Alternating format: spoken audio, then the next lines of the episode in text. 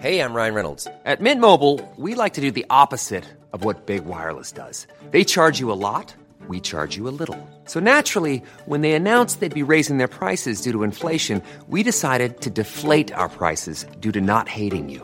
That's right. We're cutting the price of Mint Unlimited from $30 a month to just $15 a month. Give it a try at mintmobile.com slash switch. $45 upfront for three months plus taxes and fees. Promo rate for new customers for limited time. Unlimited more than 40 gigabytes per month. Slows. Full terms at mintmobile.com. Hold on, everybody. Here it comes.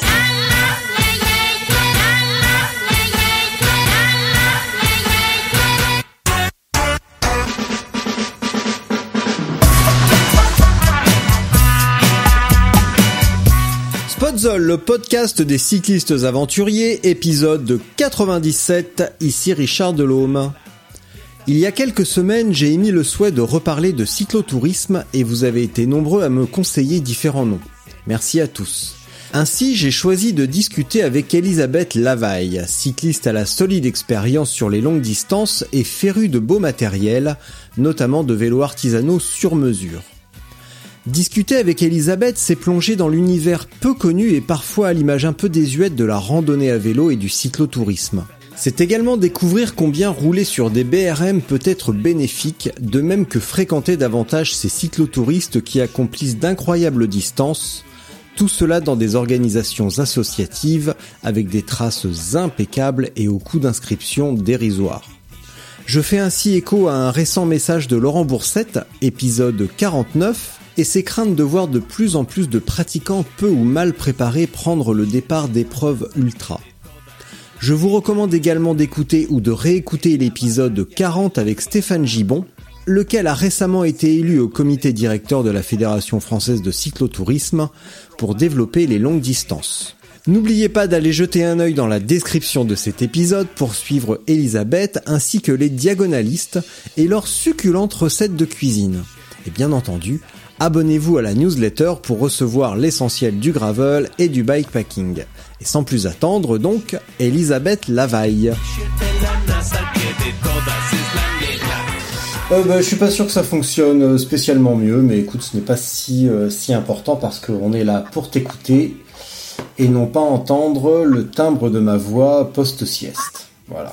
Donc, euh, ça n'intéresse personne. Moi, ce que j'aimerais savoir, c'est qui tu es dans un premier temps et avant tout cela, comment s'est passée ta sortie de cours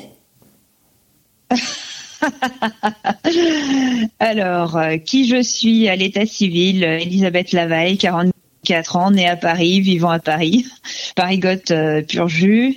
Et ma sortie de cours s'est bien passée, je te remercie. Ah bah dis donc, tu m'envoies ravi. J'aimerais savoir comment, euh, sans, méchanceté, sans méchanceté ou moquerie aucune, quand on est prof de lettres, euh, quoi déjà? Moderne, ancienne? Classique. Classique. Classique. On se retrouve à faire du vélo, sport populaire par excellence. Ah mais en fait, euh, le latin n'a pas grand chose à voir avec euh, la classe sociale et puis je suis pas sûre que le vélo soit réservé à une majorité populaire et euh, euh, par euh, les classes supérieures. Mais enfin bon, euh, non en fait. euh, je suis venue au vélo parce que mon, mon compagnon, d'il y a fort longtemps, euh, maintenant, euh, il y a 18 ans, faisait du vélo lui-même depuis fort longtemps et euh, partait en randonnée euh, sur son vélo avec euh, deux petites sacoches à l'arrière, une petite sacoche à l'avant. Et puis, euh, il a traversé régulièrement la France et puis il m'a raconté ça pendant un an, deux ans. Et puis, au bout de deux ans et demi, je me suis dit, mais ça a l'air sympa ton truc. Si on le faisait, on peut essayer ensemble. J'ai réclamé euh, 50 kilomètres de plat euh, par jour euh, sur un petit périple.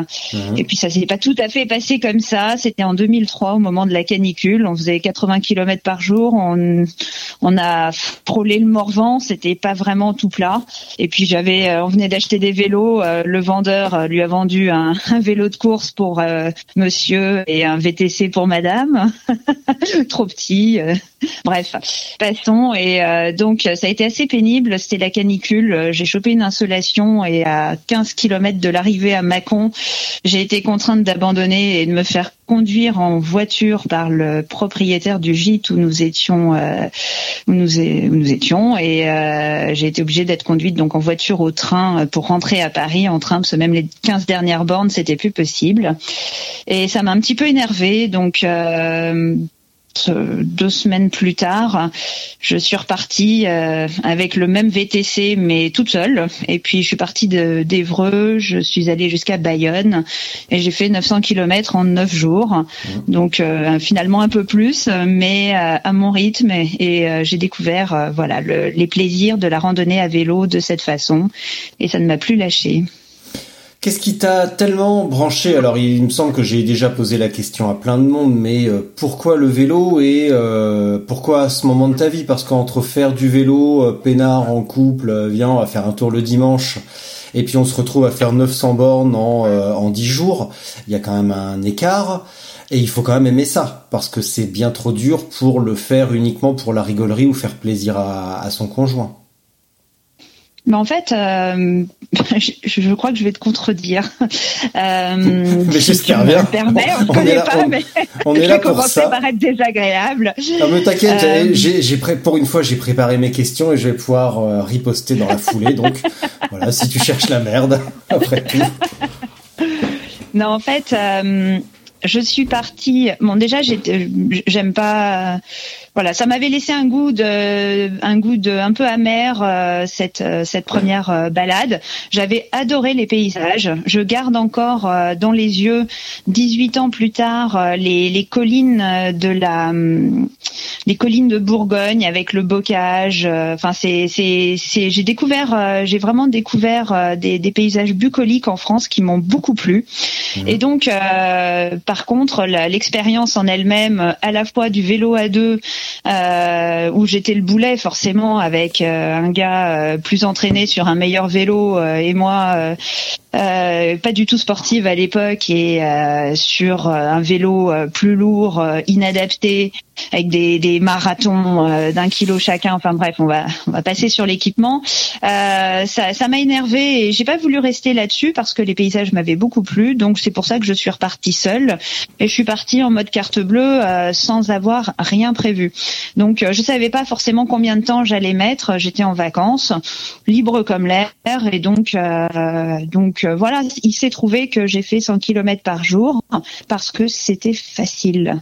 et c'est pas uniquement que j'avais le vent dans le dos pendant tout le voyage, peut-être en fait, mais je me rendais pas compte. J'ai pris plaisir à pédaler, ça m'a pas demandé d'efforts surhumains. J'ai trouvé un plaisir formidable à, dévorer le, le, matin, le midi, le soir, à chaque halte que j'ai choisi assez gastronomique pour ce premier euh, premier euh, périple.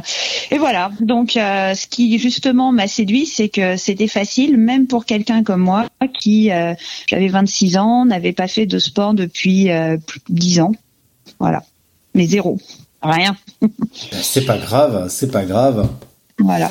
Et Donc en fait, 100 km par jour à la cool, ça se fait n'importe qui le fait en fait. Bah bien sûr. À son rythme n'importe qui le fait. C'est pas un, pas un, exploit physique. Euh, la randonnée à vélo, elle est euh, vraiment euh, à la portée de quiconque. Bon, bon, on va s'arrêter là alors, et ça, ça sera, on pourra dire que ça sera ta minute de non-solitude. Je t'avoue que j'en avais marre de faire des épisodes de deux heures, donc là, m'arrêter à 8 minutes 30, je suis hyper satisfait, en fait, parce que je vais faire autre chose de mon après-midi. Ça c'est cool. Et monsieur 18 ans après, il en est où? Il fait toujours du vélo ou il est relégué aux souvenirs euh, divers? Alors, euh, bah, je pense qu'il fait toujours euh, toujours du vélo. oui. Donc il est relégué aux souvenirs divers et variés. Et le VTC alors le VTC, euh, je l'ai vendu, j'ai réussi à le vendre. Ah. Euh, je l'ai gardé quand même. J'ai un attachement un peu puéril aux objets et plus particulièrement au vélo. Et donc euh, je l'ai gardé longtemps parce que j'ai quand même roulé, j'ai roulé quoi deux, deux ans dessus. J'ai dû faire bah, assez rapidement près de 10 000 bornes en fait. et donc c'était sentimental. J'ai réussi à le vendre à un collègue qui se l'est fait voler à Paris au bout de deux semaines. Voilà. Donc le Il est à nouveau sur le marché. Si vous voyez un Cannondale euh, bleu VTC euh, si, qui porte un nom, il s'appelle Fiesta Flyer. C'est marqué dessus. Et si vous le tombez dessus, c'est qu'il a été volé. Euh, J'en déduis que tu as une petite euh, relation euh, amicale avec Cannondale parce que en fouillant un petit peu, tu t'en doutes que j'ai fouillé. Euh, j'ai aussi noté que tu avais roulé longtemps sur un superbe Cannondale de route bleu, euh, d'un bleu magnifique d'ailleurs. Alors, j'ai pas roulé très longtemps là-dessus. Euh, j'ai eu effectivement un Cannondale bleu et jaune. C'est celui-là euh, auquel Ouais. tu penses? Bah oui. Ouais, bah j'ai un canon, ouais, je l'ai eu et j'ai roulé pas très longtemps, pareil deux ans je pense dessus, et je l'ai revendu à une copine que je vais, euh, que je continue, à, enfin que je connaissais pas du tout, qui est devenue une copine par la suite et euh, que je continue euh, à voir et d'autant plus régulièrement ces derniers temps que nous avons prévu ensemble de faire une diagonale au mois d'avril, si on peut. Ah oui, donc tu maintiens quand même des relations avec les gens à qui euh, à qui tu refourgues un vélo ou à qui tu piques des bonnes Bah, en idées. fait, je ne les refonds qu'à des gens que je connais parce que je ne veux pas perdre de vue mes vélos, sauf quand ils se les font voler. Et ça veut dire quoi un attachement un peu puéril aux objets? Bah, en fait, euh, enfin, je pense que c'est très très commun. On, a tous, euh, euh, on passe, euh, on passe des moments assez forts sur le vélo, que ça soit des moments d'euph- d'euphorie, des moments d'effort, des moments parfois un peu difficiles. Et donc, pour quelqu'un comme moi qui roule majoritairement seul, c'est vrai que bah, la mécanique est, est le- l'unique compagnon de voyage pendant pas mal quelques temps. Et euh, voilà, puis euh, j'ai, je viens de l'équitation et je crois que j'ai trouvé avec le, le vélo euh, la, cap- la possibilité euh, de, de faire facilement ce que je ne, ce que je rêvais enfant de faire à cheval. Et donc, euh, bah, on a évidemment une relation avec un animal. On l'a pas avec l'objet, mais on peut la transposer. Donc, euh, il y a peut-être quelque chose de cet ordre. Tu, verrais- tu rêvais quoi- de faire quoi sur un cheval de chevaucher à bride abattue à travers la pampa? Non, euh, de, de, de voyager, de voyager à cheval, de me déplacer à cheval. Mhm. Et maintenant, bah, je voyage à vélo et je me déplace à vélo. Oui, c'est ce que j'allais demander. Tu te déplaces à vélo pour aller au travail? Oui, Ouais. oui, oui. Euh, c'est tout près, mais euh, oui, je prends le vélo. euh, Pour aller faire les courses à 500 mètres, je prends le vélo. ouais. Ouais. Oui, c'est quand même Déjà, ça, m'évite de mettre le masque, mais même Ouais. avant, je prenais le vélo. C'est quand même bien mieux. Et du coup, comment a évolué ta, hum, relation au matériel et ta connaissance euh, pointue du matériel? Parce que en fouillant, euh, bah, on se rend bien compte que tu maîtrises ça parfaitement maintenant. Et, euh, et comment comment a évolué ça justement d'une débutante sur un VTC à bah, maintenant une connaissance assez pointue, précise Ok, alors en fait, euh, j'ai vraiment roulé pendant très longtemps sans rien connaître euh, du vélo. Euh, j'ai juste appris à changer une chambre à air réparer, et à réparer une chambre à air, ce qui est le plus important quand on part en voyage seul. Mhm. Mais euh, je suis de toute façon très maladroite et je comprends pas grand-chose à la mécanique. Mon, mon cerveau a beaucoup de mal à, avec avec euh, la physique, la mécanique, euh, le 3D, la gauche, la droite. Et donc, euh, je suis vraiment pas douée. En revanche, euh, c'est vrai que hum, je me suis fait voler un, un vélo taf auquel je tenais beaucoup. Et euh, j'ai eu une espèce de petite boulimie euh, d'achat de vélo consécutif à ce vol. Mhm. Et c'est le moment où j'ai commencé à, à fréquenter un petit peu le, le forum Opinion Fixe, qui s'est avéré être une mine d'informations euh, rapidement euh, addictives. Et donc, euh, bah, j'ai moi, j'ai passé des heures, des heures totalement monstrueuses sur ce, sur ce forum et où ça parlait énormément de matos. Et comme bah, j'ai acheté des vélos, j'ai acheté des vélos qui n'étaient pas en bon état, j'ai voulu les retaper, j'ai acheté des pièces d'occasion. Enfin bref, j'ai j'ai la collectionnite de toute façon et pour plein d'autres choses aussi. Et donc bah, voilà, je suis, euh, je me suis engouffrée là-dedans et euh, c'est vraiment grâce euh, grâce au forum Pignon Fixe que j'ai pu trouver les informations sur les pièces, les modèles, les standards, leur évolution, etc. Et puis ça m'a ça m'a amusé et j'ai acheté mes pièces euh, pour faire monter mes vélos euh, étant euh, globalement incapable de le faire en entier toute seule. Et euh, donc euh, mais au moins j'ai été capable d'acheter mes pièces de savoir ce qui devait Mm. aller avec quoi. Je me suis plantée et souvent. Mais euh, ça m'a permis d'apprendre et de, de mieux connaître. Hmm. Tu t'es acheté quoi comme vélo? Oula. Ah, euh, beaucoup. Ça, ça, c'est la question piège. Alors, bah, j'ai acheté. euh, euh, en fait, euh, de façon générale, j'aime bien les choses un peu kitsch. Donc, j'ai acheté beaucoup de vélos de course des années 90 avec des, couleurs flashy, des, petits pneus en, en 21 parce que le 23 ça passe pas. Donc j'ai acheté, bah, j'ai acheté plein de trucs.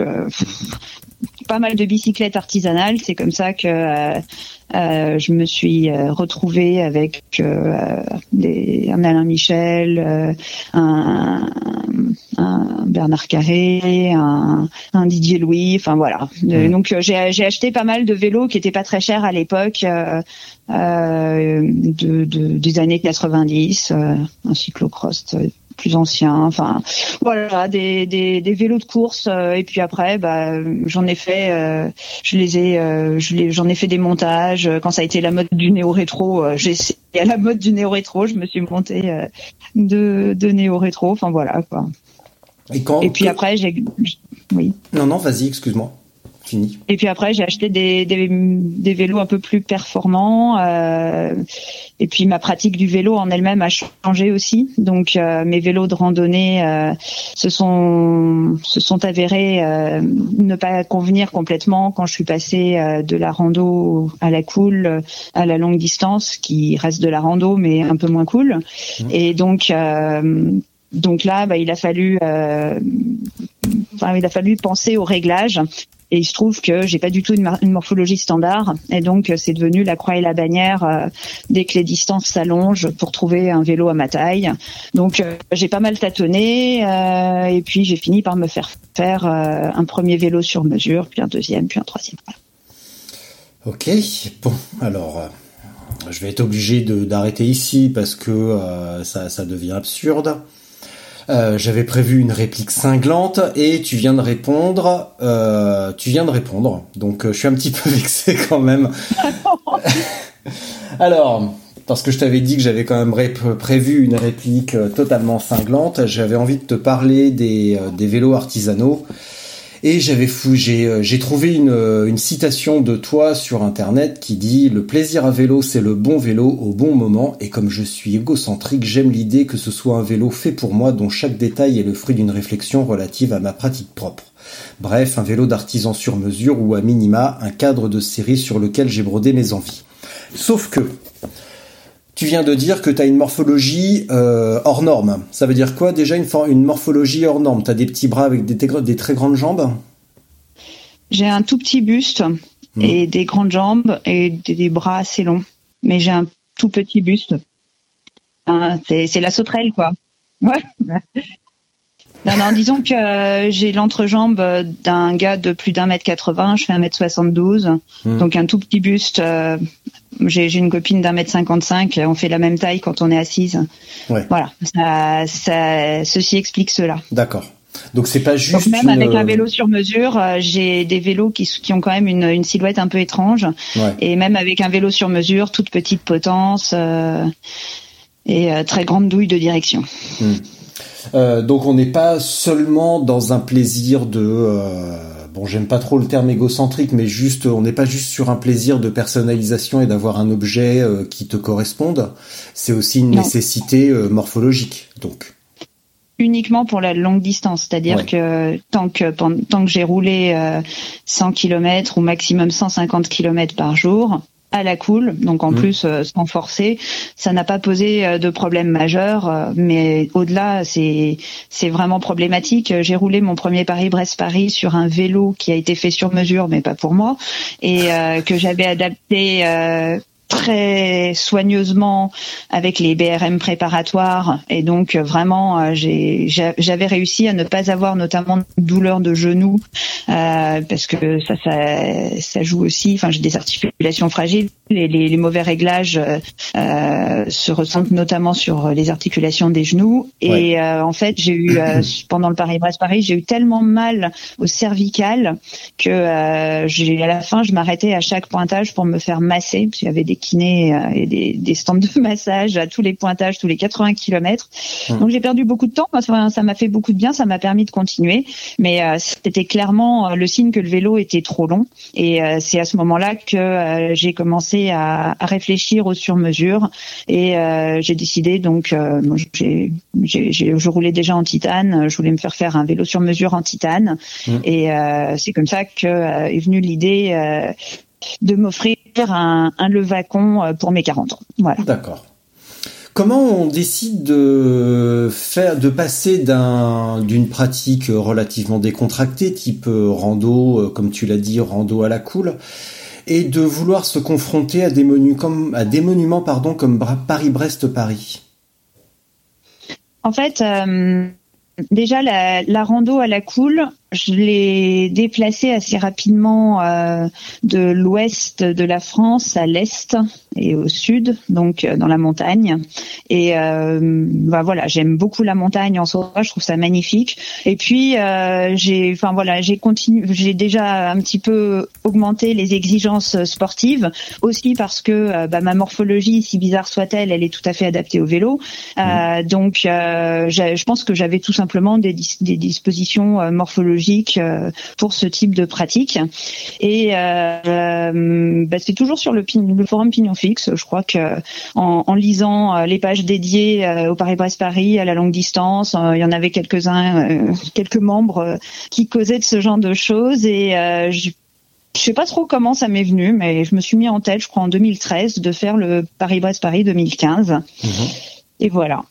Et, et, en fait, euh, bah, je me suis rendu compte que euh, la, la, longue distance me convenait bien, que c'était un effort euh, qui ne me mettait pas en difficulté majeure. C'était un effort euh, difficile, mais c'était jamais, voilà, j'étais jamais mal. donc, je pense que ça me correspond bien.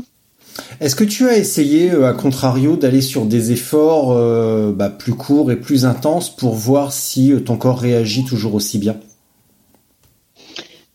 Bah, je me assez peu en fait. Euh, j'ai fait quelques quelques sorties un peu rapides, euh, mais euh, mais j'ai pas ouais j'y prends beaucoup moins de plaisir et c'est vrai que euh, je pense que je suis beaucoup moins euh, mon corps est moins adapté euh, je suis un peu un diesel je mets du temps à me chauffer si ça démarre trop vite ça me fait suer quoi mmh. tous les dans les deux sens du terme vraiment Euh, j'ai vu que tu récemment tu t'as note pour plus tard ne jamais faire d'épisode quand je sors de sieste. J'arrive pas à aligner quatre, j'arrive pas à aligner quatre mots. Tu vois, même là j'essaye de ça ça sort pas du tout. Euh... Putain, c'est horrible. Euh... J'ai vu que t'as fait, t'as ressorti quand même pas mal le pignon fixe, mais sur un braquet monstrueux. Alors moi, je fais pas du tout de pignon fixe. Bah alors, ce, ce 52-18, euh, il sort d'où que j'ai que j'ai aperçu en fait, récemment. c'est un single speed, c'est c'est mon c'est mon délit, c'est mon vélo mon vélo taf euh, et donc et puis c'est pas si monstrueux que ça en fait. Ah ce bah qui est monstrueux, enfin ce qui paraît bah c'est une grosse galette devant mais c'est aussi euh, un grand pignon derrière.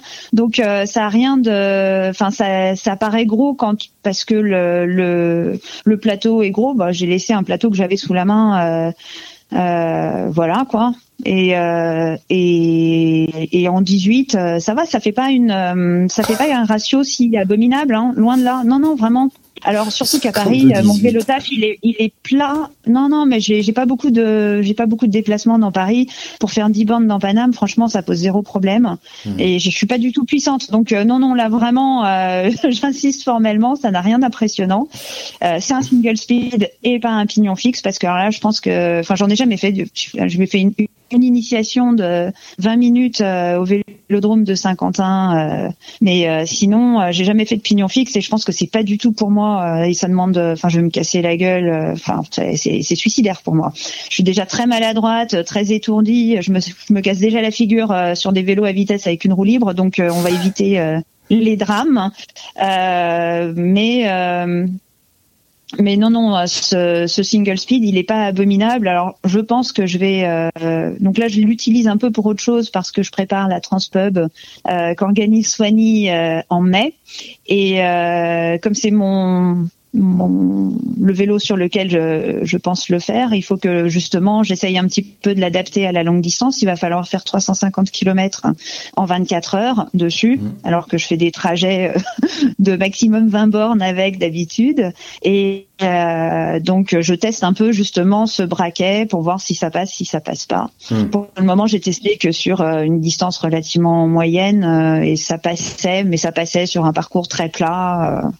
Donc euh, j'en sais rien. Pour le moment, j'en sais rien. Je vais continuer à tester. Je pense que je mettrai un, plateau, euh, un plateau plus petit pour euh, le jour J parce qu'il va falloir économiser un petit peu les articulations pour le, pour réussir à rouler pendant 24 heures. Hmm. J'avais vu passer, ouais, il y a cette, il y a quelques semaines, ouais, il me semble qu'on avait, j'avais échangé quelques mots avec elle. Euh, sur euh, sur cet événement et, euh, et voilà, c'est tout. ma réflexion à ce sujet-là s'arrêtera là parce que je sais plus pourquoi, mais il me semble qu'au mois de mai je ne peux pas, donc donc j'étais pas allé beaucoup plus loin. Et, et à l'instant, j'ai eu un message de Alex, l'organisateur de la Malteni Bootleggers, qui lui me dit qu'il commence à avoir très peur pour l'organisation du mois d'avril, parce qu'on voit de plus en plus d'annulations. On en voit en Belgique, on en voit en France, on voit des reports à vélo, en trail. Et, euh, et, je crains que euh, qu'on se dirige vers une année euh, encore un petit peu délicate. Donc donc donc se, se, mettre en tête se mettre en tête des, des choses. J'ai peur que ce soit aller au devant de grandes déceptions et d'une grande frustration. Donc en même temps, euh, si on peut le faire, ça serait dommage de s'être euh, privé euh, d'entraînement. Et si on est coincé, bah au moins on se sera, on aura profité un petit peu du dehors et avec l'entraînement qu'on aura fait. Donc moi je le vois de façon plutôt positive. Mmh. j'ai pas prévu des, des, des choses. Enfin voilà, j'ai pas prévu énormément de choses cette année. Et puis bah si on peut pas faire, on peut pas faire. Mais bon, autant euh, autant essayer de garder la, la condition physique euh, si on a une si on a une ouverture finalement euh, l'année dernière on a réussi à on a réussi à sauver l'été à vélo donc voilà je me dis que c'est tout n'est peut-être pas perdu voilà. Hmm. petite question piège, qui n'en est pas vraiment une. le dernier truc stupide que tu as fait à vélo, c'est quoi? Alors, euh, bah, oui, j'ai fait le hamster à Longchamp sur 200 km. ça m'a fait beaucoup rire, en tout cas. Et tout ça à une moyenne extrêmement honorable de 31,3 sur 200 km et pratiquement 7 heures euh, sur euh, à Longchamp. Euh, c'est quand même. Euh, ouais. Qu'est-ce qui t'a pris Je, je préciserai 31,8. Je ah. tiens mes 5 km heure jusqu'au bout. J'ai cru que j'allais rester à 32, mais non, j'ai flanché à la fin. Euh, non, en fait, euh, Longchamp, c'est euh, alors c'est pas la première fois que je le fais, hein, c'est la troisième fois très exactement. Euh, je l'avais fait aussi le premier, hein, donc je l'ai fait le 1er janvier, je l'ai fait le 1er janvier de l'année 2020 également, et je l'avais fait déjà en janvier 2019. Euh, en 2019, je l'avais fait parce que c'était le seul moment où je pouvais faire un dodé Codax, puisque je me suis lancée dans cette, euh, ce petit euh, défi perso qui est bien utile pour garder la forme en longue distance, donc qui mmh. consiste à faire 200 km chaque mois euh, en une étape. Et euh, donc ça avait été un peu mon joker pour sauver le 2D Codax. Et finalement, bah, alors c'est c'est con bien sûr, mais ça passe vite. On se fait pas on se fait pas vraiment chier en fait. Euh, ça passe vite dans tous les sens du terme. D'abord, ça roule vite, et puis ça demande une concentration. Alors c'est vrai que c'est clairement pas euh, la beauté des paysages euh, qui nous éblouit à chaque à, à, chaque, coin de rue. Euh, chaque fois qu'on passe, hein, 3 km 6 à Longchamp, euh, c'est pas et puis c'est pas non plus transcendant, loin de là. Euh, mais il y a quand même la concentre, enfin il y a quand même un, un peu de monde. Ouais. Et euh, ça demande un petit peu de concentration. Le, le jour de le jour de l'an, c'est bien en fait parce que euh, il y a du monde, mais pas trop. Les gens qui sont là, clairement, pour être là un 1er janvier à Longchamp, c'est des habitués. Donc euh, ça roule de façon assez propre, de façon tout à fait utilisable pour faire ces 200 km à la fois un peu en peloton, sans non plus complètement se cramer à essayer de suivre forcené. Donc, euh, donc voilà, c'est un, c'est un truc qui se passe beaucoup moins mal que ça pourrait euh, le laisser présager sur le papier où euh, ouais, c'est totalement débile quoi. Bah, c'est pas non non c'est pas débile du tout c'est juste ça fait ça rentre dans la catégorie des petits challenges où on va essayer de de faire un truc absolument sans aucun intérêt esthétique on va dire mais juste mais accomplir quelque chose puis comme tu dis, ça, ça, va vite, donc au bout du compte, la vitesse, ça demande, ça demande de la concentration. Et puis le, le groupe s'est renouvelé. Je suppose que t'as pas roulé 7 heures avec les mêmes. Donc, euh, donc bah ça, ça, ça, ça, renouvelle un petit peu. C'est comme aller euh, euh, le 31 de fête en fête et t'as l'impression d'avoir fait un truc pendant deux semaines. Alors que non, c'était juste une seule soirée. Pas cette année en tout cas, mais bon. Ah ouais, bah non, là, oui, oui, là, euh, c'est, euh, enfin voilà, ça se, ça se passe euh, et alors je vais pas m'amuser à faire ça tous les mois, hein, mais mm. disons que je le referai certainement l'année prochaine si je peux, si le temps est pas trop dégueulasse. Euh, je le ferai pas non plus sous des trompes d'eau ou avec énormément de vent. Il faut que les conditions s'y prêtent. Froid, ces deux dernières années, il a fait froid, mm. sec, peu de vent, c'était très bien. Comment sur ces 200 km tu t'organises pour la nourriture et le ravitaillement liquide? Est-ce que tu prends déjà les réflexes euh, d'une distance plus conséquente? Ou est-ce que tu t'autorises des, euh, des pauses à proximité?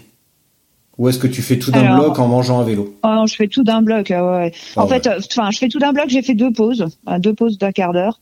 Euh, donc, euh, bah, pour le ravitaillement en eau, euh, disons que je bois très peu, pas assez. Euh, et puis j'ai refait la même connerie que l'an dernier, donc ça c'est totalement stupide. j'ai pris qu'un seul bidon, donc j'ai fait mes 200 km avec un bidon. Mmh. Et puis parce qu'évidemment en cette saison les pompes sont sont fermées. et puis sinon pour la bouffe, j'avais absolument tout prévu. J'avais une sacoche hein, à l'avant. Moi je fais j'ai fait ça en randonneuse, hein, bien sûr. Hein. Je l'ai pas fait sur un je l'ai pas fait sur un vélo de course, je l'ai fait en mmh. randonneuse. Voilà. Donc j'avais sacoche avant et j'avais pas bouffe sur moi, euh, des, des, fringues chaudes euh, pour euh, ne pas attraper froid quand je m'arrêtais. voilà. comme comme un dodécodax ailleurs. Donc finalement, c'est pas si stupide que ça, parce que ça ressemble à, à du home trainer avec les sacoches et la nourriture, sauf que t'étais pas, euh, tu n'étais pas à l'intérieur euh, au chaud. Oh, mais c'est beaucoup moins chiant que le home trainer.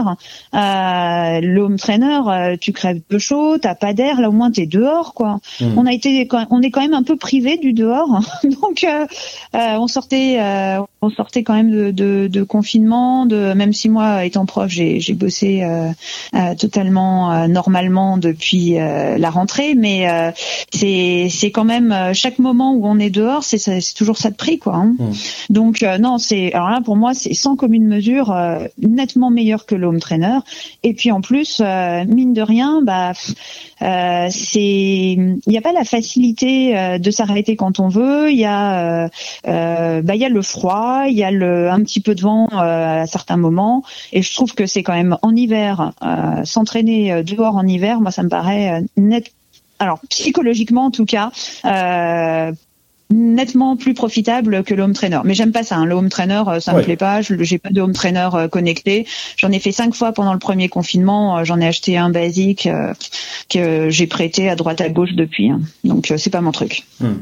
Mais ce que je voulais dire, c'est que c'est quand même euh, finalement ce, derrière ce, cette apparence de truc stupide et de faire le hamster, c'est aussi une manière pour euh, bah, toi de reprendre éventuellement les réflexes, de garder la forme, mais aussi pour ceux qui voudraient s'initier à des distances plus conséquentes, de le faire un petit peu en mode répétition générale avant de partir euh, à l'autre bout du bled et euh, se rendre compte qu'il manque un truc, qu'on n'a pas pris assez de nourriture, qu'on a un seul bidon et que là ça peut avoir une tournure euh, bien plus gênante alors que bah là en tournant autour de Longchamp et eh ben ça permet de corriger les les, les, les, les micros erreurs que l'on peut faire lorsque l'on débute finalement.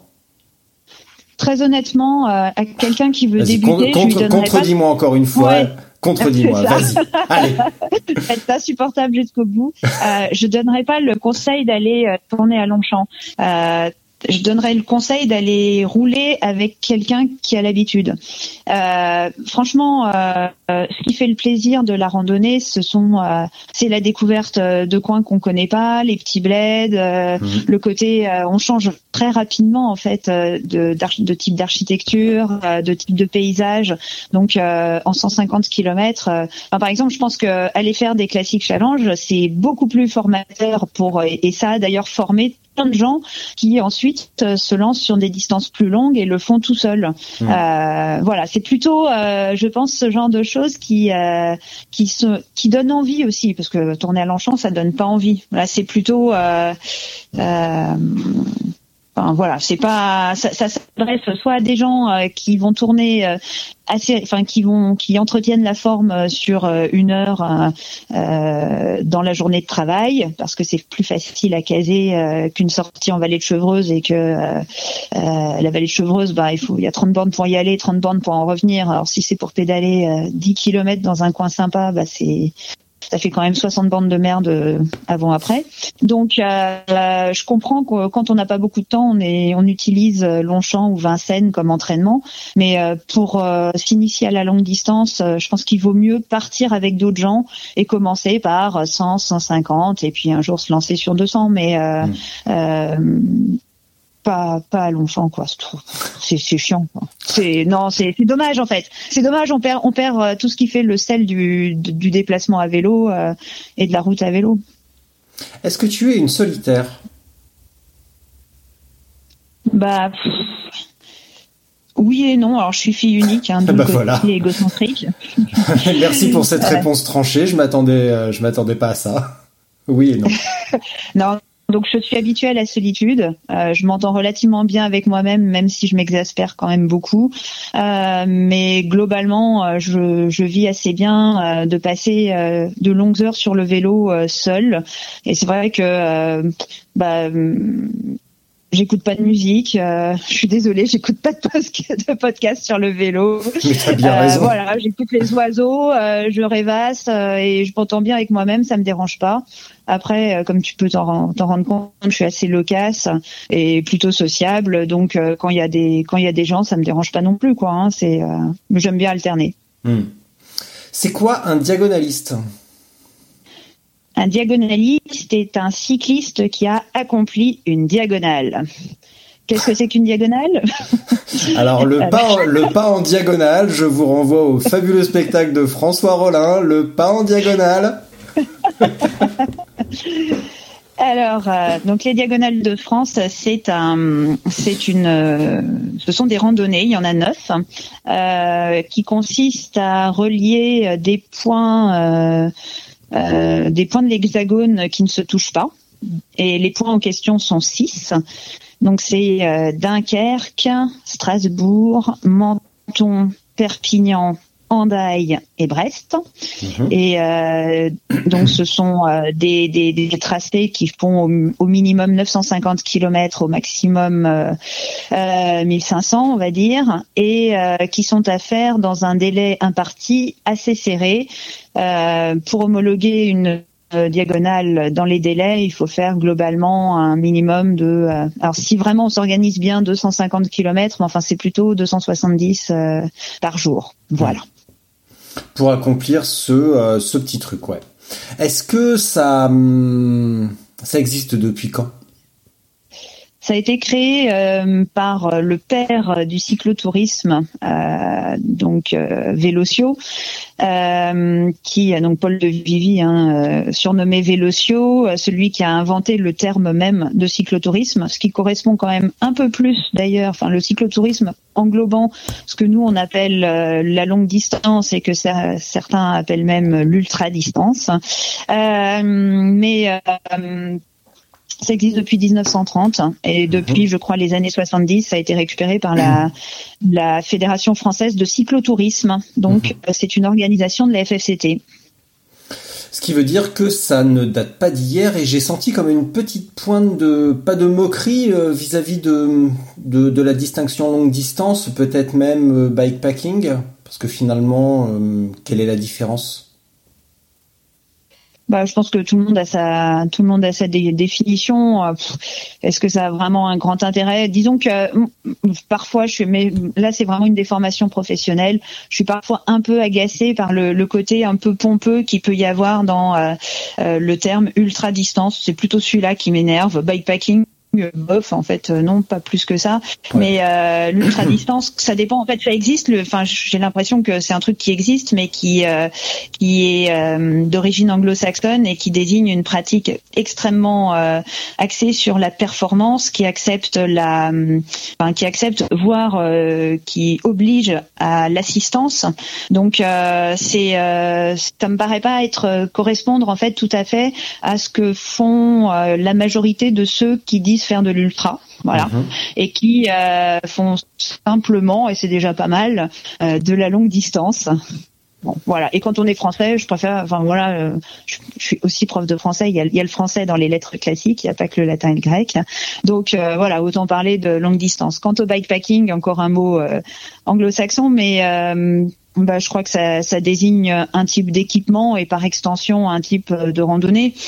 Euh, voilà, c'est c'est de la randonnée légère, plus ou moins longue selon euh, selon euh, les exceptions. Mmh. Et ce week-end, il s'avère que l'ami Laurent Boursette a publié un post sur euh, un groupe où il parlait de la dangerosité du, de l'ultra et du manque de préparation de certains participants. Et c'est justement là où les BRM et les clubs cyclo peuvent être d'une grande aide parce que sans mancher sur une RAF, sur une gravel trop braise ou n'importe quelle épreuve de longue distance ou un gravelman, euh, sans expérience, sans préparation adéquate ou avec une préparation un peu branlante et un matériel euh, lui aussi branlant, ça peut être une expédition un peu difficile. Et en ce sens, les BRM par leur euh, euh, pas chertitude, si on peut dire. Tu me rappelles, tu, tu me rappelleras le mot qui convient à cet endroit-là, Madame la prof des lettres classiques. Mais je trouve que la, la pachertitude, ça marche carrément bien. Euh, sont quand même un excellent moyen de rouler, de progresser dans la joie, la bonne humeur. Et, euh, et voilà, qu'en penses-tu? Bah, j'en pense euh, exactement la même chose que toi en fait. Je eh bah, voilà, bah salut. Alors pourquoi pourquoi on s'appelle? Mais on est d'accord depuis le début. On est on est juste on est juste maladroit, tu vois. C'est non, en fait, euh, je pense que effectivement, euh, il y a, ça a tous les avantages. C'est-à-dire que il y a du monde, donc tu roules pas tout seul. Déjà, tu peux partager euh, ce moment-là quand t'as pas l'habitude, que ça, te permet de franchir un cap facilement, que ça soit le cap des 200, des 300, des 400. En fait, c'est ça aussi qui est bien avec les BRM, qui a la progression euh, des, des, distances qui se fait en plus dans l'année. En général, les premiers BRM 200 commencent elle est février-mars. Le tout premier, il a, il a démarré en, en janvier euh, cette année, hein, mais euh, et ensuite euh, on a avril 300, mai 400, etc. Donc ça permet de, de franchir des paliers, de pas le faire tout seul, de le partager soit avec des copains, soit avec des gens qu'on connaît pas, qu'on rencontre au fur et à mesure, qui sont souvent plus expérimentés que soi, qui sont d'excellents conseils. Mm. Et ça permet aussi de tester le matos, de tester euh, le cycliste. Enfin voilà, c'est vraiment, euh, c'est vraiment, euh, je pense, un très très bon entraînement. Les tracés sont généralement très bien faits. Ils sont mm. à la fois roulants et en même temps sympas et sans, sans route à bagnole abominable. Bref, mm. c'est vraiment le meilleur moyen de démarrer.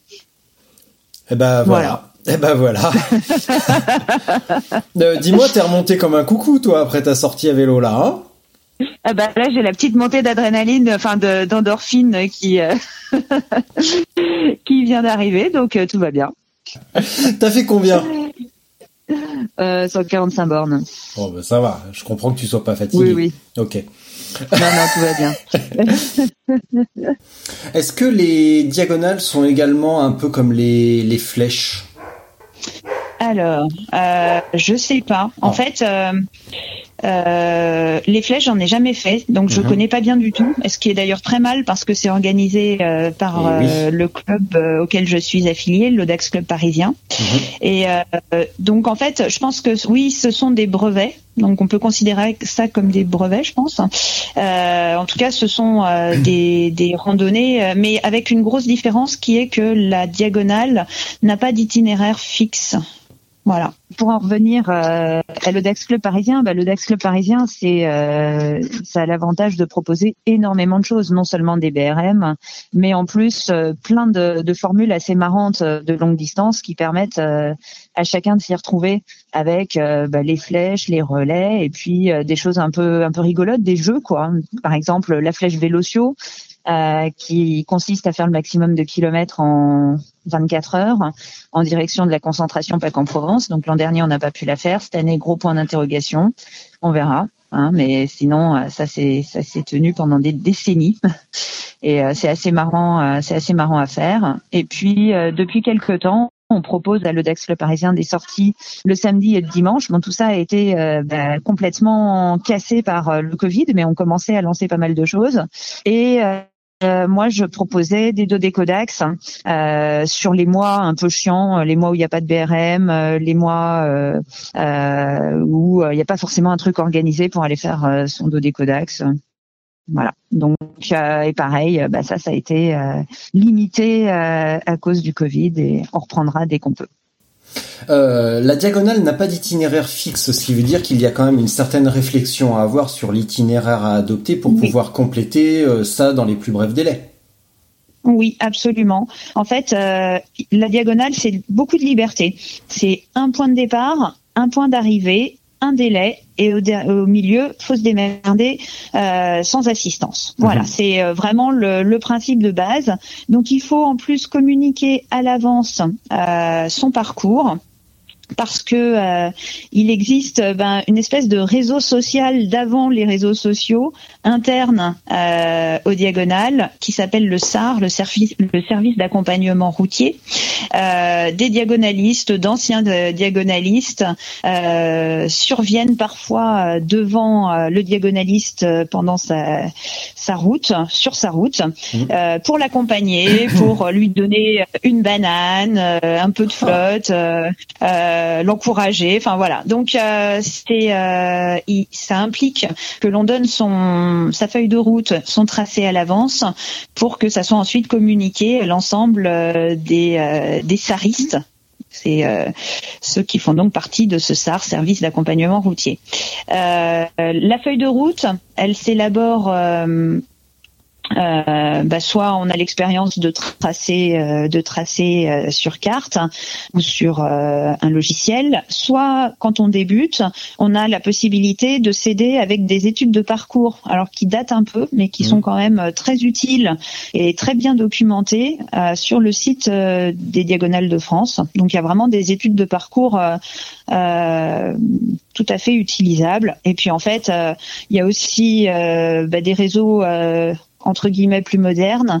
Euh, il y a des il y a un groupe Facebook des, des diagonales de France, il y a un Instagram par le mmh. par lequel euh, tu m'as contacté. Je crois que c'est comme ça que tu m'as contacté. Euh, par Instagram, oui. Hein, donc euh, c'est ne sachant pas que c'était toi, hein, mais bon, ça c'est ouais, ouais. ça fait partie de ma maladresse d'ordre d'ordre général en même temps c'est c'est enfin c'est pas affiché donc c'est tout à fait normal. Et euh, c'était euh, enfin il y a tout à fait la possibilité de demander euh, des informations euh, des conseils voire des traces parce que euh, enfin et puis on peut consulter ne serait-ce que euh, les traces Strava des diagonalistes qui ont Strava, qui les publient. Enfin voilà, il y a, mm. y a, quand même euh, pour euh, les néophytes d'aujourd'hui qui sont habitués à des, enfin voilà, qui seront peut-être un peu rebutés par le côté à l'ancienne des études de parcours du site des diagonalistes. C'est, il y a tout à fait la possibilité de passer par ces canaux. Mm. c'est quoi le, le... Oui. Il y a une jolie petite musique derrière toi. C'est un ouais, c'est mon téléphone fixe qui sonne. Ah, je croyais que c'était un camion à glace. Pardon. c'est pas la saison.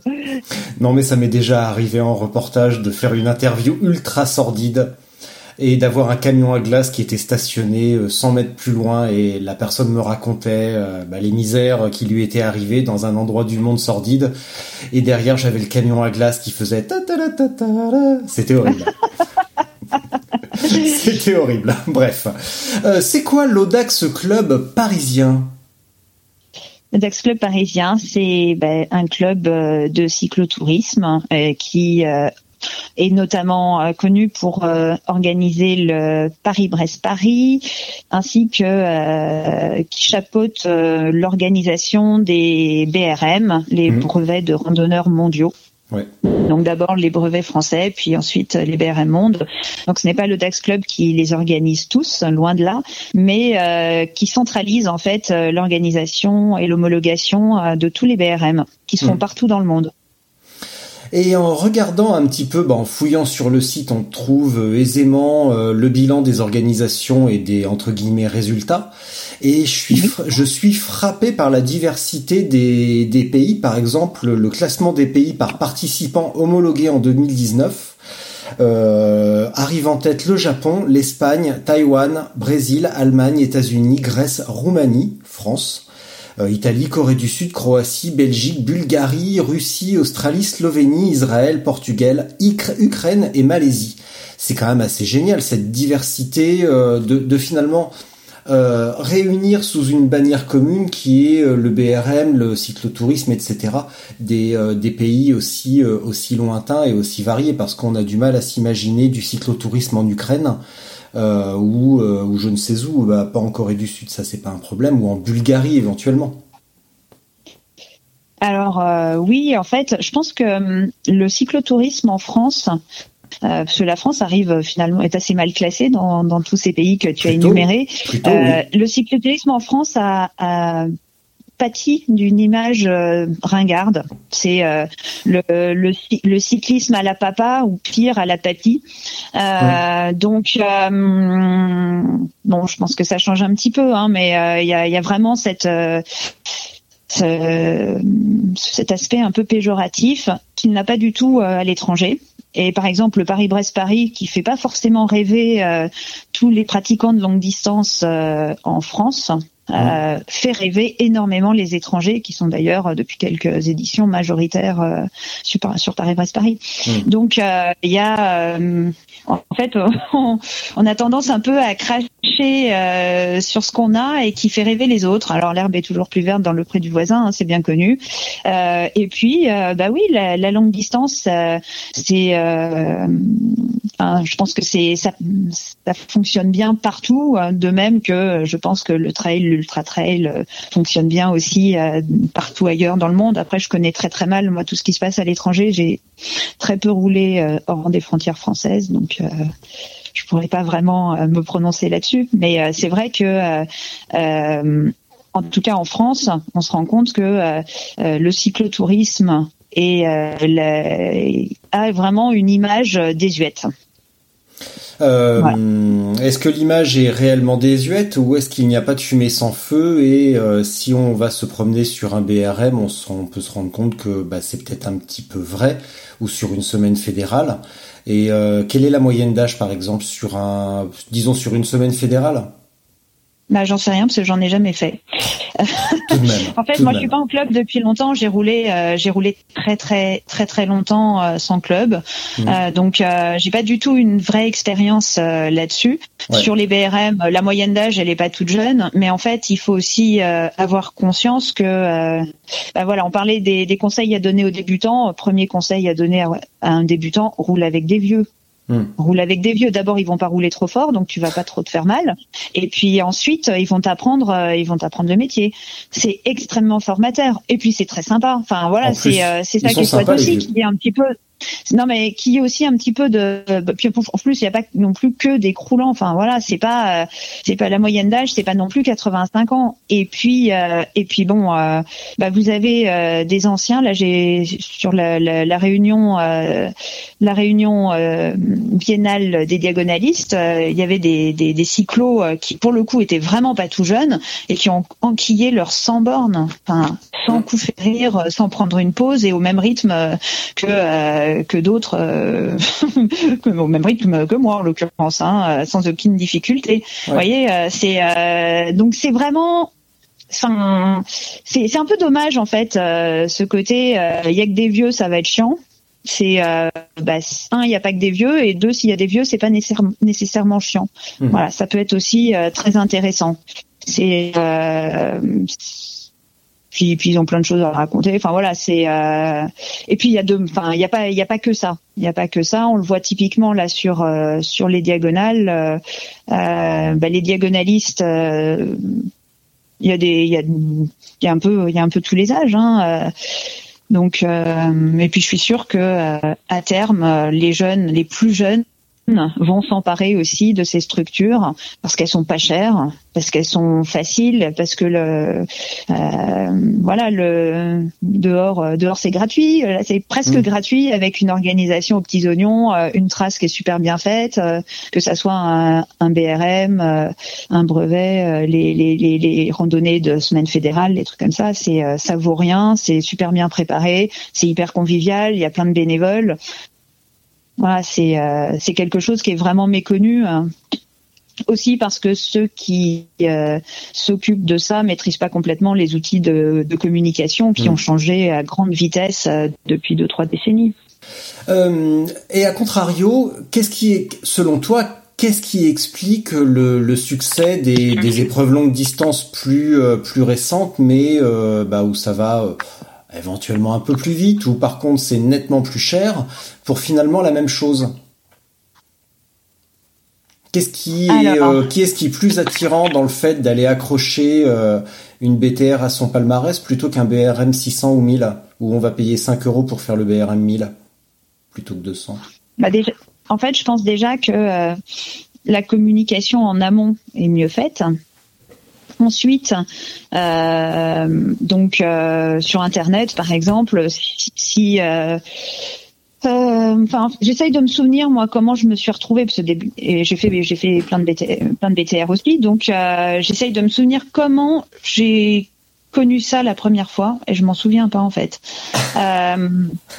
Désolée. C'est pas grave. euh, ceci dit, à l'époque, c'était pas connu non plus. Hein. On était 58 hmm. au départ du premier, enfin du BTR. Euh, c'était pas le premier, mais c'est le premier sous la forme euh, actuelle, donc en 2016. Euh, je crois qu'à l'époque, je cherchais un truc. Euh, qui je cherchais un truc qui ressemble à Paris-Brest-Paris et c'est c'est Excuse-moi, j'ai un double appel, ça m'a perturbé. Ah d'accord. Euh, donc euh, voilà, j'ai dû tomber là-dessus plus ou moins par hasard, mais à l'époque, euh, enfin c'était à peine plus cher qu'un BRM et c'était moins cher que Paris-Brest-Paris. C'est 60 hmm. euros le premier BTR. Donc les prix ont augmenté au fur et à mesure. Voilà. Donc ce qui peut ensuite, donc si on parle des, des, éditions plus récentes, je pense que ce qui a séduit, c'est un, euh, bah, la communication qui est meilleure en amont et ensuite euh, en aval, c'est-à-dire que il y a plein de photos euh, ensuite. Et c'est vrai que le cycliste de, des années 2010-2020, bah, il aime bien voir sa photo, se prendre un peu pour un héros moderne des routes, et bah, ça flatte un peu les égaux de se retrouver comme ça dans les dans les réseaux sociaux. Enfin, Hmm. C'est un peu l'impression que, que ça me donne. Hein. Euh, je, je m'inclus dedans. Hein. C'est c'est pas. Euh, c'est donc tout ça pour dire que euh, bah oui, euh, il y a une bonne communication. Ensuite, il y a eu un petit noyau en fait euh, de, de, de, gens un peu médiatisés, notamment par 200, qui qui a voilà qui a été qui était visible sur les réseaux sociaux. Et je pense que ça ça en a ça en a fait rêver plus d'un et plus d'une. Et il y a un peu rentré comme ça dans le petit cercle dans le rentrer dans le hum, dans une espèce de cénacle un peu privilégié. Et je pense que euh, ça ça a aussi motivé euh, des gens. Après le risque c'est euh, c'est ben voilà qu'il y ait une dichotomie entre le prix qui est payé et la, prestation qui que l'on trouve sur place et c'est vrai que la concurrence bah, de l'associatif est totalement déloyale.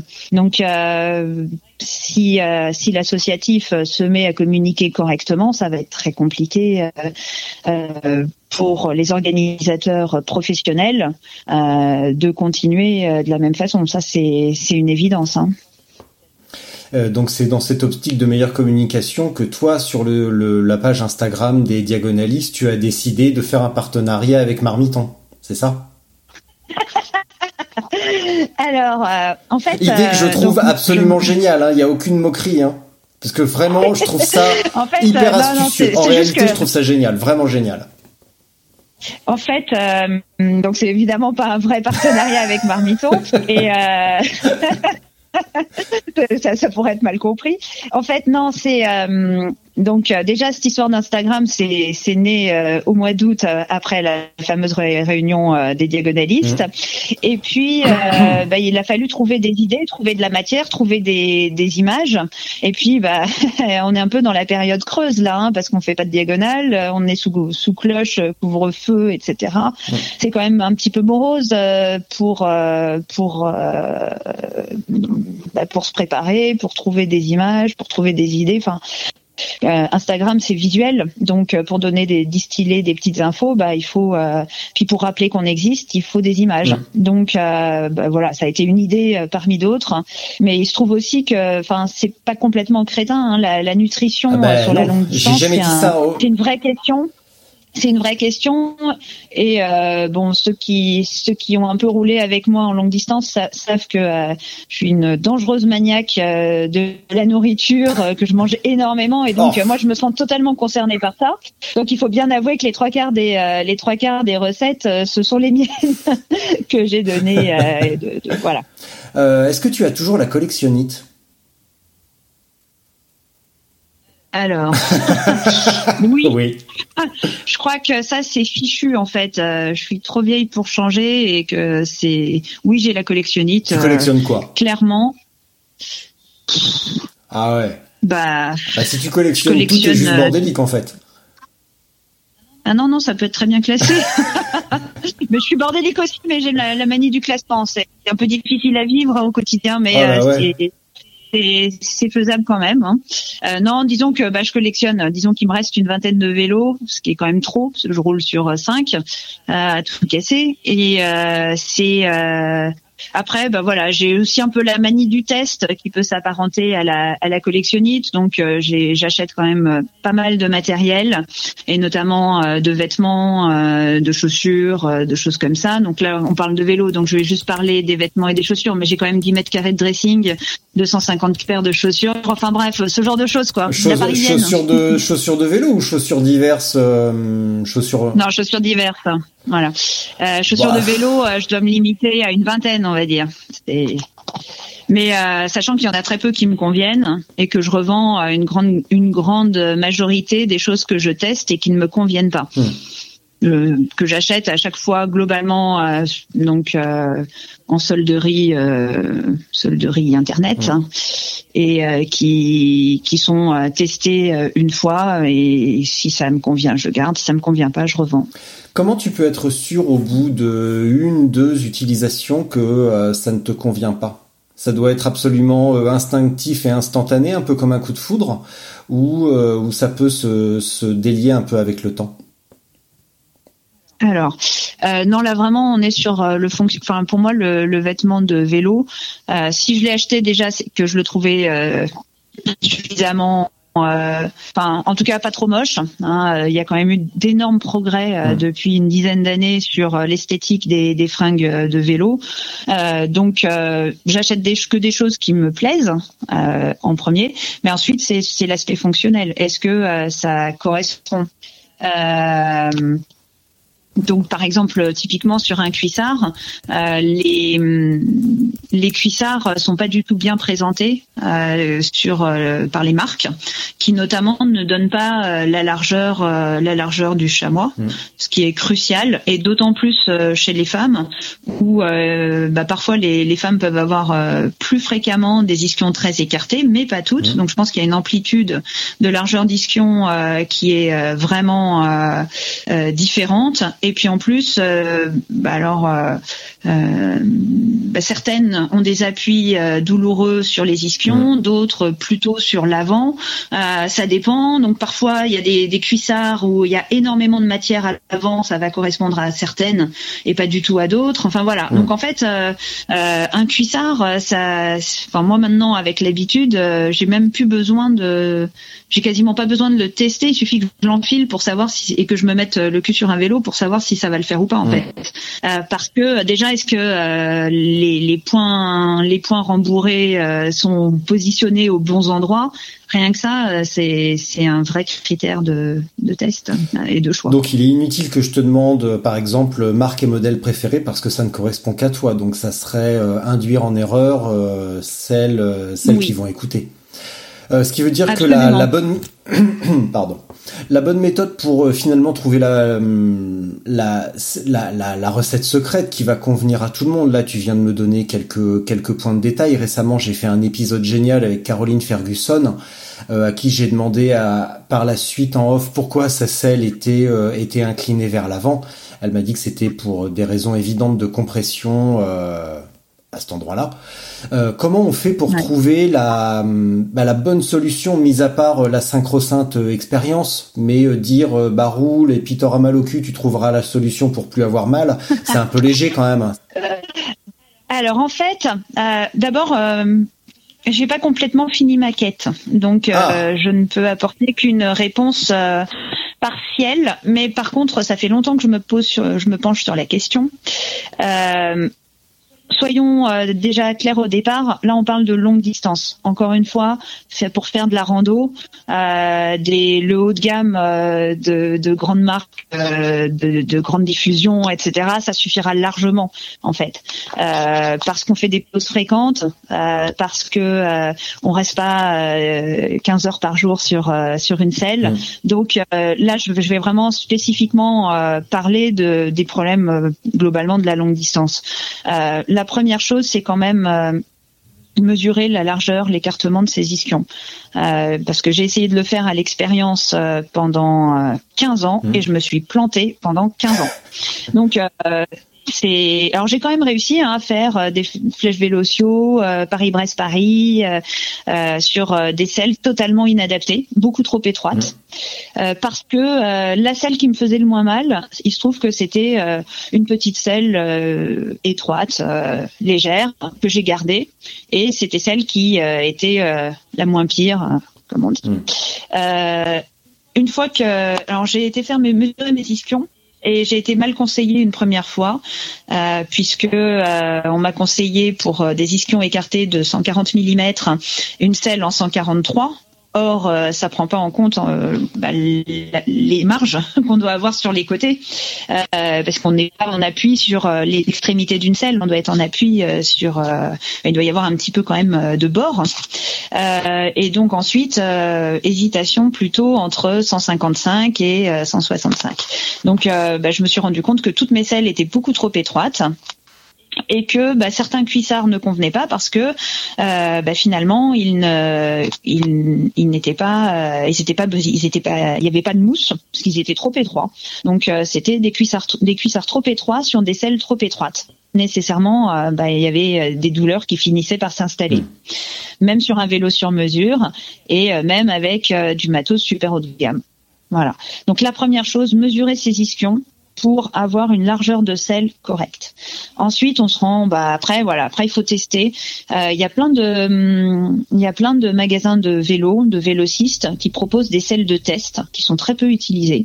Et euh, c'est vraiment dommage parce que alors ça c'est super. On va chez le vélociste euh, et on part avec une selle, on la teste. Si elle est bien, on l'achète. Si elle est pas bien, on en teste une autre. C'est top mmh. comme système.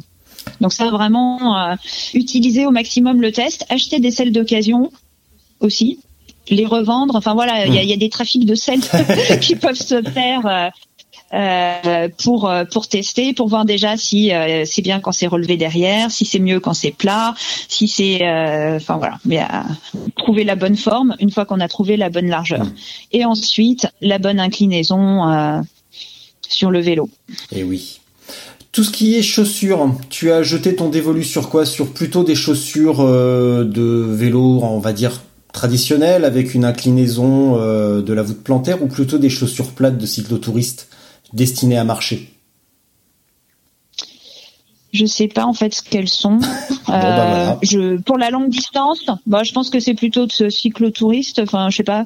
T'arrives euh, facilement à marcher avec ou alors tu es gêné par les cales? Oui, bien sûr. Déjà, je suis en SPD, je suis en cale SPD. Bah, oui, c'est plutôt. voilà. Mais avec une semelle très rigide. Hmm. Alors, euh, donc en fait, il faut. euh, je, je roule avec euh, en longue distance, je roule avec des Giro euh, République euh, qui ont vraiment le, le mérite euh, d'avoir une, une très bonne rigidité. Et si c'est trop souple, on finit par sentir la, la pédale. Euh, et ça peut vraiment euh, créer des échauffements et des compressions très désagréables. En plus, c'est un peu je trouve que quelque chose de très très raide sur le vélo, c'est quand même pas mal. Ouais. Ok. Euh, dernière question, euh, Joker. Euh, le tout-terrain dans tout ça. Est-ce que ça te fait de l'œil de sortir des, des, des, des routes et d'aller mettre un peu de crampons sur tes grands vélos? Bah, alors en fait, je suis très très nulle en VTT. Donc j'en fais un tout petit peu. Ben oui, parce que je t'ai vu quand même en faire un petit peu pendant les congés. Mon se fait chier sur les routes globalement. Et euh, donc euh, quand on pédale ensemble, euh, on fait- on fait souvent euh, du, du VTT, mais du VTT très facile. Mmh. Euh, J'ai vraiment euh, aucune souplesse et aucune euh, aucune fa- Ah, euh. En fait, la route, en fait, non, par contre là je ne t'entends plus. Pardon. Le VTT, euh, sur la route, on a juste à appuyer sur les pédales. Il y a zéro technique. Ouais. Dès qu'on va sur euh, les chemins, euh, bah, en fait, je pense qu'il y a deux trois bricoles qui s'apprennent. Et quand on met la première fois, enfin, quand on fait du VTT pour la première fois à 40 ans, bah, c'est pas si simple. Voilà. Surtout que voilà, j'ai aucune, euh, je suis pas douée du tout, donc euh, j'aime bien quand c'est facile. Et euh, je trouve ça euh, tout à fait, euh, tout à fait agréable. Ça me permet aussi de re- renouer avec le côté euh, petite sortie plaisir, euh, pas du tout de d'idée de performance, de moyenne, de distance, de temps ou de quoi que ce soit. C'est très plaisant aussi. Alors quand je te parle de tout-terrain, ça englobe le gravel bien entendu. hein. Donc quelque chose moins, gravel, moins exigeant techniquement, ça dépend, mais euh, globalement on peut dire que c'est techniquement moins exigeant. Ouais. Alors après j'ai un j'ai un vélo euh, qui pour moi est un gravel mais qui qui a un cintre plat donc euh, C'est pas grave. c'est euh, c'est une randonneuse c'est une et puis en plus c'est pas vraiment un gravel classique mais euh, une, une machine de, de- du, du concours de machine euh, qui a été quand même euh, qui ressemble pas à grand chose qui est une sorte de de truc un peu hybride euh, à la fois randonneuse euh, gravel euh, voilà avec une géométrie que d'aucuns caractériseraient de VTT euh, cintre droit euh, voilà c'est euh, porte-bagages, garde-boue. euh, il y a, y a quand même euh, des. C'est un vélo un peu bizarre, mais que j'utilise moi pour faire ce que je crois on appelle du gravel. Eh ben, est-ce que tu en es heureuse de ce vélo? J'en suis tout à fait heureuse, Ben voilà. alors que bah, je l'ai un peu cassé euh, la dernière fois que j'ai fait du vélo avec lui, mais ça c'est parce que je me suis encore cassé la figure euh, bêtement. Une grande spécialité que je vais essayer euh, de moins collectionner. Mais pourquoi tu tombes Pourquoi tu alors déjà pourquoi tu te tu t'infliges euh, cette image de fille maladroite euh, c'est- Ah bah je me l'inflige pas en fait. Elle Elle, euh, s'inflige toute seule à toi-même. Enfin, là, c'est juste la réalité. c'est juste de la lucidité. Mais alors, euh, t'es vraiment gauche? T'es vraiment ce qu'on pourrait appeler euh, une quiche? Ou euh, ou vraiment c'est parce que tu fais pas gaffe et tu pourrais un petit peu progresser ou beaucoup plus? Et puis pardon, mais Alors sur route, bah- sur route, c'est vraiment de l'inattention, qu'elle soit qu'elle soit liée à la fatigue due au manque de sommeil en longue distance, ou à une espèce d'euphorie un peu, un peu, voilà, c'est vraiment de l'inattention. Et puis euh, ensuite euh, sur euh, bah, sur les, les sentiers, euh, très honnêtement, euh, encore une fois, je crois vraiment qu'il y a des trucs qui s'apprennent quoi. Bah ouais, mais pas- qu'on t'es- descend pas. t'es pas plus bête qu'une autre. Pardon Pourquoi tu les apprendrais pas? T'es pas t'es pas complètement Ouais, mais en handicapé? fait, euh, non, mais je sais pas, faut, faut apprendre avec des gens qui savent, qui savent bien, et euh, ou qui, qui ont envie de transmettre, ou euh, donc euh, voilà. Et puis en même temps, euh, je cherche pas la difficulté euh, plus que ça, donc euh, les, les, les itinéraires. Euh, de type grande traversée, euh, c'est c'est cool, c'est plutôt, euh, enfin c'est bien expliqué. Il y a des il y a des diverticules euh, pour éviter des certaines difficultés trop techniques, Mm. etc. C'est voilà, ça me ça me convient bien. Je j'ai pas non plus envie de chercher la difficulté si je peux l'éviter euh, dans une discipline où, où je débute et où je me sens pas très à l'aise. Mm. Voilà. Également, la semaine dernière, tu m'as un petit peu parlé des, on a un petit peu abordé les épreuves gravel et après coup, quand on s'est reparlé au téléphone, tu, tu me parlais un petit peu de la légitimité des, des épreuves longue distance euh, tout terrain ou euh, hors route euh, par rapport aux épreuves longue distance récentes qui viennent se télescoper un petit peu avec la, la tradition cyclotouriste, si on pourrait dire. En fait, c'est pas une histoire de légitimité, mais je crois vraiment que c'est surtout que dès qu'on sort de la route, le tracé est une véritable euh, plus-value. Euh, C'est-à-dire que tracer, faire un, faire une, euh, une trace sur la route, quand on a un peu l'habitude, bah, ça prend, euh, ça prend 10 minutes pour se faire une petite trace euh, euh, de 140 km pour le lendemain euh, sur son téléphone. euh, avec euh, le logiciel qui va bien. Donc euh, c'est euh, sur la route, c'est c'est quand même quelque chose qui n'apporte pas euh, un plus. Il faut vraiment euh, que ça s'adresse à des grands débutants pour que ça soit vraiment une plus-value. Euh, sur euh, dès qu'on sort de la dès qu'on sort de la route, bah, les chemins, les pistes, etc. Ça, connaître les endroits qui passent bien, euh, faire un des, des raccords euh, qui soient sympas. Enfin, c'est pas du tout évident, quoi. Donc euh, là, il faut connaître la région, il faut reconnaître les parcours. Ça demande un vrai, vrai gros boulot de traçage. Donc euh, euh, là, enfin, je conçois par exemple beaucoup plus qu'une épreuve comme la, la French Divide. Euh, ça, ça coûte plus cher qu'une qu'une épreuve sur route, en fait. Ça, ça me paraît Ouais. assez évident. Il y, a un, il y a un travail de reconnaissance, de préparation qui est énorme et qui demande euh, un investissement en temps et en argent euh, pour euh, pour l'organisateur, ou les organisateurs. Voilà. C'était juste ça en Ce fait qui euh, me dont, enfin voilà plus que la légitimité après euh, après bah c'est il me semble que effectivement euh, tout ce qui est organisation euh, cyclotouristique traditionnelle bah c'est pas cher parce qu'effectivement bah voilà c'est bien rodé c'est des tracés sur route euh, et euh, ça s'appuie sur des bénévoles donc euh, il y, a, y a des organisations qui ont euh, plus ou moins euh, qui sont plus ou moins chères pour le pour le cycliste qui s'y inscrit aussi selon euh, le fait que ça s'appuie ou non sur le tissu associatif. hein. C'est toujours euh, toujours la même Hmm. chose. Pourquoi ne pas avoir roulé davantage euh, à l'étranger Manque d'envie ou euh, manque d'opportunité ou, euh, ou vraiment ouais vraiment pas envie? Alors c'est un ça dépend. Bon, déjà, j'aime beaucoup la France, donc c'est pas forcément par défaut. Euh, c'est que, euh, alors, je la connais bien, mais euh, puis j'ai pas, j'ai pas de mémoire visuelle, donc euh, je peux passer cinq fois au même endroit et puis le découvrir avec le même émer- émerveillement, comme si je le voyais pour la première fois. Euh, donc, euh, c'est, j'aime vraiment la, la diversité des paysages qu'on peut avoir en France. Il y a la facilité aussi bah, de l'hébergement, etc. Mhm. Enfin, je suis un peu casanière, hein, donc je trouve ça, je trouve ça plaisant euh, de, de savoir où je mets, où je mets les roues d'un point de vue logistique. Euh, euh, c'est une, une routine qui me convient bien. Ensuite, euh, ça a été aussi les occasions qui ont manqué. Alors au début, c'était la découverte, c'était bien. Ensuite, les occasions ont un peu manqué de partir à l'étranger.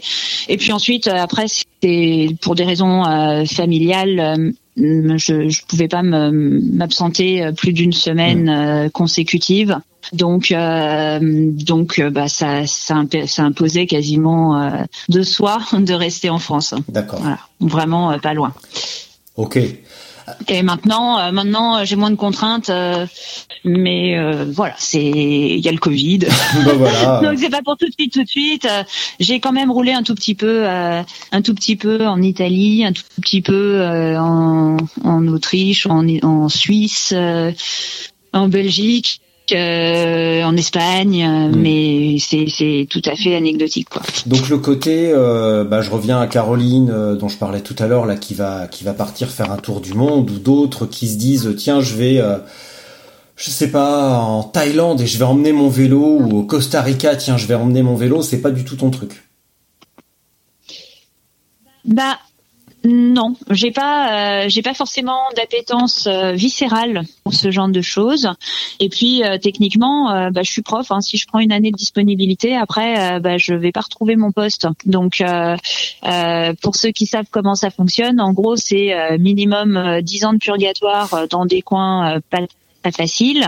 Euh, et ensuite, euh, quand on a accumulé un certain nombre de points, parce que tout fonctionne avec des points, on obtient la mutation qu'on souhaite. Donc euh, moi, je, je, travaille euh, dans un établissement assez sympa à 2 km de, de chez moi. Euh, j'ai pas envie de perdre mon, j'ai pas envie de perdre mon poste. Hein. Donc je partirai pas en dehors de mes vacances scolaires, hein, tout simplement. Donc euh, ça c'est c'est bien si euh, si on a un job euh, souple, mais c'est pas du tout mon cas. Mais tu peux quand même prendre par exemple tes congés d'été pour aller un petit peu loin. En deux mois, on a le temps de voyager. On a le temps de voyager en deux mois quand même sans faire un tour du monde. Ouais, mais, après il y a, y a d'autres il y a d'autres euh, contraintes euh, bah, voilà d'ordre d'ordre familial qui font qu'on n'a pas forcément moi je pourrais pas partir enfin je serais obligée de partir seule si je pars de moi mm. et j'ai pas nécessairement envie euh, de bah, de quitter euh, ce que j'ai euh, enfin voilà je je je quitterai pas ma famille pendant deux mois pendant pendant mes congés d'été. Donc le choix il est il est clairement fait. Et du coup, le parcours, si on pourrait dire, j'ai pas spécialement envie de parler d'épreuves, mais le la randonnée qui te ferait rêver, euh, qui te fait qui te fait rêver et que tu n'as pas encore accompli, c'est quoi? Je sais pas. Euh, en fait, euh... j'adore cette réponse. Je sais pas. Je sais pas. Non, en fait, j'ai, je, enfin, je dois vraiment manquer d'imagination. Hein, c'est bien possible. Mais euh, d'abord, il y a plein de trucs qui, me tentent. Mais euh, j'ai, j'ai le projet, euh, j'ai le projet de, enfin, les trucs je, je dois être très pragmatique. Donc, euh, et les trucs qui me tentent, c'est des trucs accessibles. Et mm. euh, soit je les, je les diffère un peu, mais je sais que si euh, les conditions euh, s'y prêtent, je le ferai, je le ferai volontiers. Donc, dans les projets, les projets à moyen terme, il y a le Tour de France de l'US Métro qui, qui me fait de l'œil. Mm-hmm. aussi parce que bah, je connais bien la France, mais je l'ai jamais parcouru de cette façon-là. Donc, ça c'est c'est chouette. Et puis, puis voilà. Mais en fait, euh, peut-être des voilà les voyages, j'en sais pas. J'aimerais bien aller pédaler au Japon, ça a l'air marrant, mais j'y connais pas grand-chose. Je me suis pas euh, penchée euh, frénétiquement sur ce, ce genre de choses. Ça, voilà, les, choses viennent viennent assez naturellement au, au fil du temps. voilà, j'ai jamais eu, j'ai jamais manqué de projet et j'ai pas un truc qui me fait totalement fantasmer et qui serait inaccessible ou quoi que ce soit. Magnifique. Voilà. Et puis j'aime bien organiser des choses, donc euh, s'il y a un truc qui me tente, en fait, je le fais. J'ai pas besoin d'une organisation, j'ai pas besoin, euh, euh, j'ai pas besoin d'un truc préexistant pour faire quelque chose qui me tente. Hmm. Donc si tu veux partir au Japon, tu vas pas attendre d'avoir une épreuve au Japon. Enfin, il y en a une. En ah l'occurrence, il y en a. Il y en a une géniale organisée par deux Alsaciens. Il y en a une organisée par deux Alsaciens qui est absolument cool. Mais si tu veux aller rouler, t'attendras pas qu'on te dise bah tiens voilà ton dossard, bah euh, tu, vas au Japon et tu roules quoi. Non, bah voilà, c'est clairement. Euh, enfin, je me renseignerai, je regarderai justement s'il y a des traces dans un pays que je connais pas du tout, euh, qui m'est totalement étranger. Mais déjà, j'y je partirai un petit peu longtemps et je partirai pas du tout en mode longue distance parce que euh, bah, quand c'est la découverte, là, c'est c'est dommage de traverser à toute berzingue. Je suis aussi venue à la longue distance parce que je connais bien la France et que je me sens pas frustrée en roulant de nuit dans des paysages que je connais bien. Mais je trouve ça un peu dommage dans des paysages qu'on connaît pas, des pays qu'on connaît pas, de de faire ça euh, en mode blitzkrieg et euh, de juste capter quelques images euh, d'un d'un lieu un peu lointain voilà, c'est ça me c'est pas comme ça que je j'aurais envie de faire les choses pour ma part. Hmm. Euh, j'allais dire un truc, mais j'ai oublié, donc euh, je vais m'abstenir. si, voilà, c'est revenu. Alors j'allais te demander ton l'endroit que tu préfères en France, mais ça me paraît malvenu. Je vais plutôt te demander ton top 3. c'est encore plus. Bon, si, vu ton rire, c'est encore plus vicieux. Ah, j'ai quand même un endroit que je préfère en France, mais parce que c'est vraiment sentimental. euh, j'a- J'adore ce coin et puis j'ai des attaches familiales un peu lointaines. Euh, je, vais très régulièrement euh, à Collioure, euh, qui est vraiment un, endroit euh, que j'affectionne énormément. Et euh, voilà, j'ai eu euh, de la famille, j'ai encore des amis. Euh, ils sont pas nécessairement à Collioure, mais dans la région, dans les Pyrénées-Orientales. Et puis euh, Collioure, je trouve que c'est, il y a tout ce que j'aime euh, là-bas. Donc euh, c'est vraiment un, un endroit euh, où je me sens chez moi. Et puis sinon, euh, bah, après c'est plus difficile finalement parce que euh, des beaux coins, il y en a partout, des endroits très spectaculaires, euh, très sauvages, très magnifiques, il y en a plein.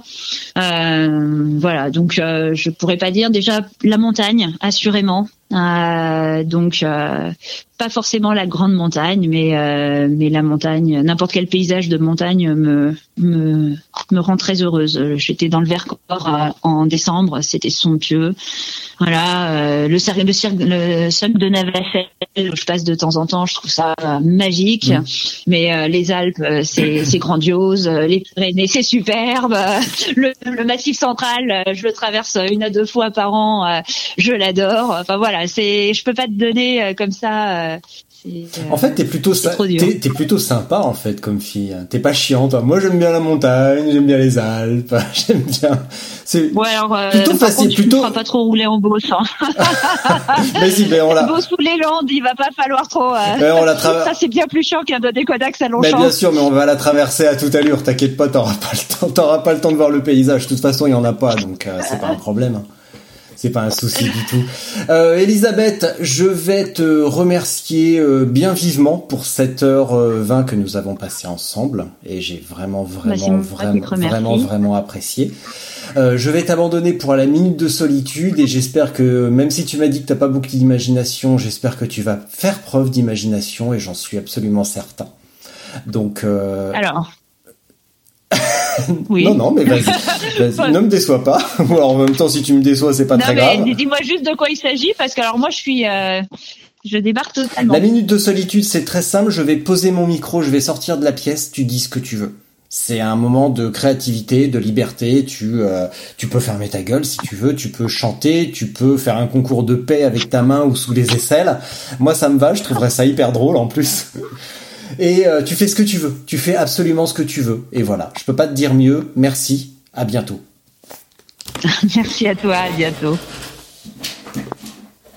Et quand t'as Bon, fini, donc, tu euh, raccroches.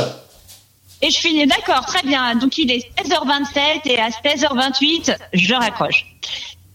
Euh, bon, eh ben, bah, je suis pas préparée du tout à ça, vu que je savais même pas que ça existait. C'est pas grave. Je vais parler de quelque chose euh, dont on n'a pas évoqué et qui me tient à cœur, qui est l'association des artisans du cycle. Euh, on n'a pas parlé du concours de machines et on n'a pas parlé de ce genre de choses. Euh, ça a changé ma vie de cycliste puisque j'ai eu la chance d'être contactée euh, par une dame qui s'appelle Isabelle Le Sens pour euh, trouver un pilote pour un constructeur en 2016 au premier concours de machines. Et euh, il se trouve que j'étais disponible, que ça s'est fait et que ça a été formidable. Et donc, euh, j'espère très très fort que le concours de machines pourra se tenir cette année et que si vous ne savez pas ce que c'est, vous allez vous jeter euh, sur euh, le site de l'association des artisans du cycle. Et puis je suis sûre que ça va donner une super idée de nouveaux podcasts euh, pour euh, en fait, je pense que dans le vélo, euh, dans le vélo, quand on est passionné, c'est vrai que c'est un bel objet, un vélo. Et euh, on est on est dans une époque euh, qui se rapproche un petit peu des valeurs de l'artisanat, du made in France. À part que le made in France, si on se penche vraiment sur euh, euh, ce qu'il faut faire pour obtenir ce, ce petit autocollant sur euh, un cadre, mais en fait, on n'a pas besoin de fabriquer un, cadre en France. hein, il suffit de l'assembler. Donc en fait, c'est un petit peu trompeur. Sauf sauf euh, les les artisans de l'association des artisans du cycle, quand même.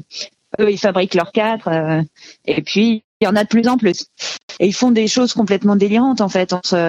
C'est pour ça que voilà, c'est ça fait partie des, des, des, aspects de la passion vélocipédique qui manquait un tout petit peu et que j'étais contente de pouvoir évoquer à ce moment-là. C'est justement l'objet et même les objets avec des trucs complètement délirants qui peuvent être faits justement par les artisans, des, des tandems, des, des espèces de tridèmes, des, des, des des tall bikes, enfin voilà. Et donc euh, comme euh, comme euh, ben, j'ai eu la chance d'être pilote pour le concours de machines deux fois et demi de suite, on va dire, une demi fois parce que j'étais je me suis cassé le coude et que je me suis fait remplacer. mais disons que la chance de, de, voir ce monde un petit peu de l'intérieur, ça ça permet de voir ben, voilà toutes les toutes les possibilités euh, qu'offre l'artisanat, qu'offre le sur-mesure. Dans la longue distance, ça, peut être euh, vraiment euh, un énorme plus. Et, puis dès qu'on a des projets qui sortent un peu de l'ordinaire, bah, ça permet de les concrétiser. Voilà avec des, des, vélos qui sortent là aussi complètement de l'ordinaire et qui sont totalement adaptés au projet, au projet de celui qui, qui se lance dedans. Voilà, je crois que j'ai fini ma minute. Merci beaucoup et à bientôt.